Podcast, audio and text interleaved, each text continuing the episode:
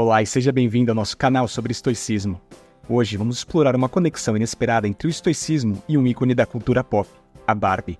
Recentemente, o filme Barbie foi lançado nos cinemas e é impressionante a maneira como os temas do estoicismo se infiltraram nessa obra cinematográfica. O filme é uma celebração visual da Barbie com uma atenção meticulosa aos detalhes e uma energia contagiante. No entanto, por trás da estética brilhante e do humor, há uma história mais profunda sobre a busca pela identidade e propósito, temas que são fundamentais no estoicismo. A Barbie, interpretada por Margot Robbie, começa a experimentar uma crise existencial no mundo perfeito da Barbieland. Ela embarca em uma jornada para o mundo humano para entender a si mesma e descobrir seu verdadeiro propósito. Esse é um eco claro da filosofia estoica, que enfatiza a importância do autoconhecimento e da busca pelo propósito da vida. O estoicismo nos ensina que devemos aceitar as coisas como elas são, em vez de como gostaríamos que fossem. Barbie, ao longo do filme, aprende a aceitar a realidade da vida humana, com todas as suas imperfeições. Ela descobre verdades duras e faz novos amigos ao longo do caminho para a iluminação.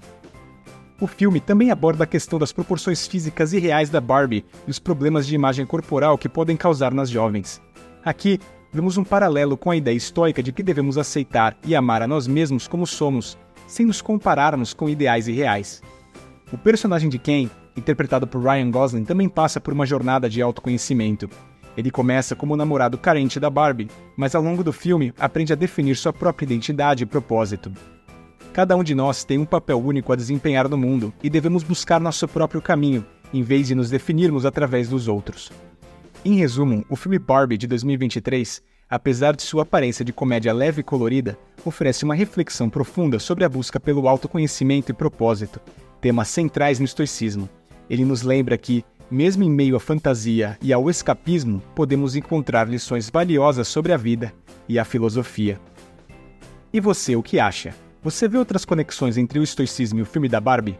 Compartilhe suas ideias nos comentários abaixo. E se você gostou desse vídeo, não se esqueça de dar um like e se inscrever no canal para mais análises e discussões sobre o estoicismo.